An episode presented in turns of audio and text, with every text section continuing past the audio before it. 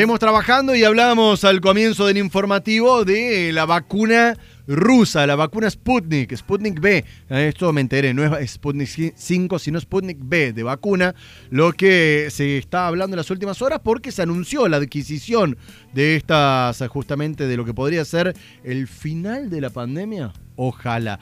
La realidad es que no es la única vacuna que hay dando vuelta, está la de AstraZeneca, la de Pfizer, Oxford y algunas otras que siguen avanzando, esperando por supuesto con eh, ya su aplicación y efectiva aplicación. Para ahondar en esta materia, no voy a ser yo quien hable, sino para consultarle y hablar con una especialista, investigadora en inmunidad de la Universidad Nacional de Córdoba. Ella es Eva Acosta. Muy buenos días, Eva. Jonathan Cloner de este lado. ¿Cómo te va? El gusto en saludarte. Hola, buenos días Jonathan y buenos días a toda la audiencia. Bueno, nosotros nos regimos por la información que eh, se va brindando de manera oficial, por la que uno va consiguiendo extraoficialmente, pero qué mejor que los especialistas, en este caso vos, para que nos cuenten detalles que se conocen hasta ahora, particularmente con la vacuna rusa y el resto de las vacunas. ¿Qué se sabe al día de hoy de todas estas vacunas? Bueno, lo que sabemos efectivamente es que todas estas vacunas están en lo que se denomina fase 3, que es la eh, última fase de estudios clínicos previo a su aprobación. Eh, una vez que se conozcan los resultados, eh, se, los entes regulatorios, que en nuestro caso es la ANMAT, evalúan la información provista por los productores de vacunas y deciden si esa vacuna tiene el margen de seguridad y de eficiencia apta para aprobar su aplicación en su población. Incluso pueden em, emitir recomendaciones, decir, bueno, se aplica en determinada, en determinado grupo, con determinadas características. Todos sabemos que el, calendario de vacunación es específico. O sea, las vacunas se dan en determinada edad, con determinada combinación. Bueno, lo mismo va a ocurrir cuando estas vacunas eh, terminen sus fases de, estudio y eh, se analice si son aptas o no. Eva, consultarte por la cuestión de tiempos. Porque uno de pronto, a ver, desconocimiento total, digo, lo consulto desde la ignorancia, ve de que, y escucha especialistas hablar de la demora que tiene una vacuna en un proceso normal. ¿Se ha acelerado este proceso por la circunstancia o qué está pasando?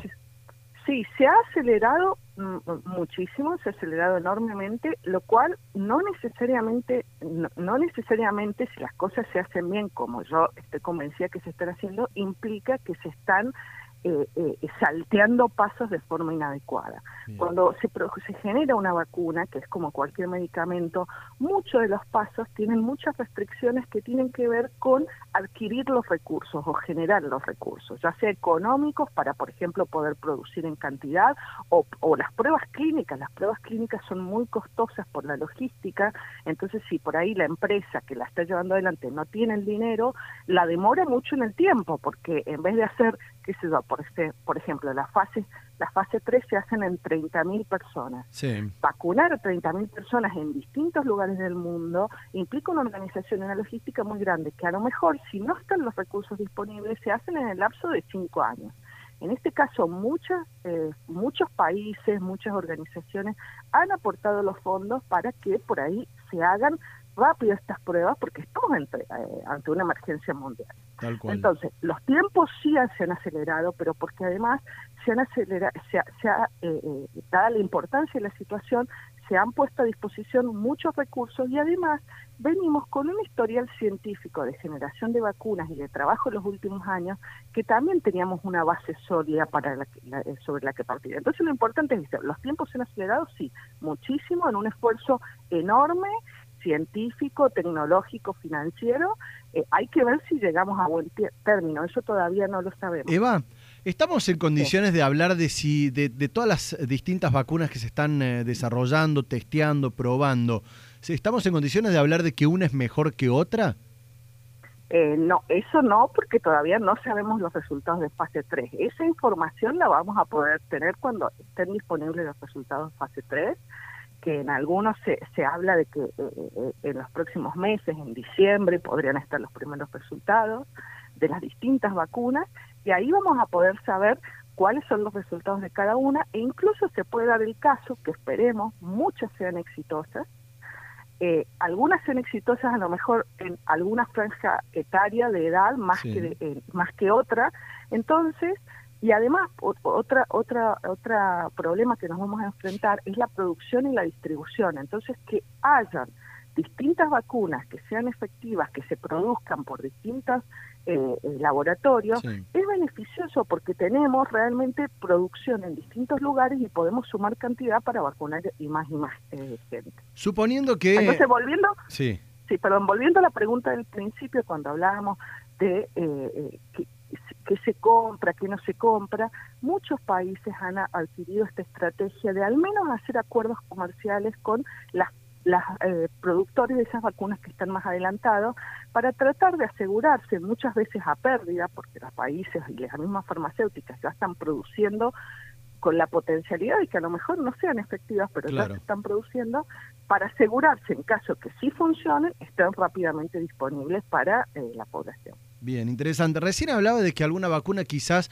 del hipotético caso, ¿no? podría funcionar mejor para un grupo etario que para otro. Y me quedo pensando en esto y lo consulto desde la plena ignorancia y como un observador. A ver, uno conoce gente de que ha sido víctima fatal del coronavirus, de distintas edades. Uno conoce gente de que lo pasó como absolutamente nada, ni siquiera como una gripe normal, mucho más leve, y otros que han terminado internados. ¿Puede que esté dando vuelta distintas cepas de este coronavirus?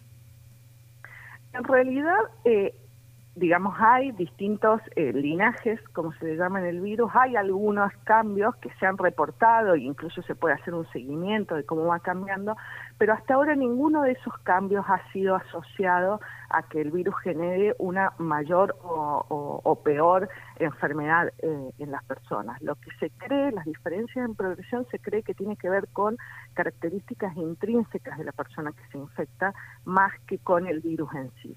O sea, nosotros todos, digamos, tenemos leves diferencias en cómo nuestro sistema inmune responde al virus y son esas diferencias en principio ya hay varios estudios eh, inmunológicos, que es mi área de experiencia, que muestran que eh, en aquellas personas que responden eh, o que tienen una infección más grave, tienen alguna de las de los mecanismos del sistema inmune más debilitados. Entonces esa podría ser la, circunstancia por la que pueden combatir de peor manera la, le hago, le hago, la última consulta para no quitarle más tiempo. Suponiendo de que en el primer trimestre de 2021 pudiese estar alguna de todas las vacunas que están dando vuelta ya aprobada, eh, ¿cuánto tiempo llevaría desactivar esta condición de pandemia? Mm. Eh, eh, es una muy buena pregunta y en realidad también va a depender cuáles sean las características de las vacunas. Es, nosotros estamos hablando de una primera generación de vacunas en lo que se espera una eficiencia que va a impactar, que es modesta, aunque se sabe que va a impactar positivamente en el control de la pandemia. Entonces es como difícil estimar, eh, por eso es importante ser hincapié que nos tenemos que seguir cuidando y que la vacuna sin dudas va a abrir la puerta a empezar a resolver esto, pero va a llevar tiempo porque la logística de vacunar muchas personas a la vez de forma urgente eh, eh, va a llevar unos meses.